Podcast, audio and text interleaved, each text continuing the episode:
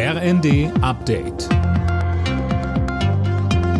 Stündlich neu. Auf den Punkt informiert. Ich bin Silas Quiring. Guten Tag. In der Frage, ob man sich die vierte Corona-Impfung holen sollte oder nicht, brauchen nicht nur über 70-Jährige und Risikopatienten eine klare Empfehlung. Auch die Jüngeren wollen wissen, was sie machen sollen. Das sagt Gesundheitsminister Lauterbach in den Funke-Zeitungen.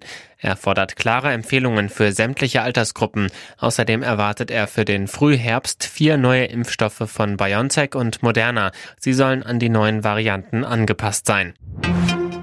Der Nahe Osten erlebt die schwersten Gewalteskalationen seit über einem Jahr. Im Gazastreifen sollen mehrere Menschen getötet worden sein, darunter auch Kinder, Alena Tribold. Seit Freitag fliegt die israelische Armee Luftangriffe gegen den sogenannten islamischen Dschihad. Israel spricht von einem präventiven Angriff gegen die militante Palästinensergruppe, die Attacken gegen Israel geplant habe.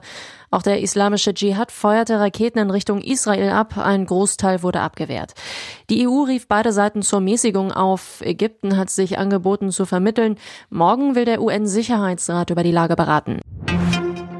Die Getreidelieferungen aus der Ukraine gehen offenbar weiter. Wie das ukrainische Infrastrukturministerium mitteilte, haben jetzt vier weitere Schiffe mit insgesamt fast 170.000 Tonnen Getreide ukrainische Häfen verlassen.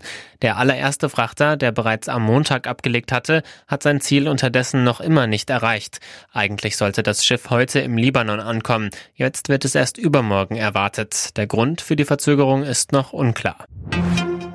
Zum Fußball. VfB Stuttgart gegen RB Leipzig und Köln gegen Schalke. Mit diesen Partien geht heute der erste Spieltag in der neuen Bundesliga-Saison weiter.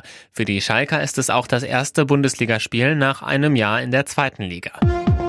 Alle Nachrichten auf rnd.de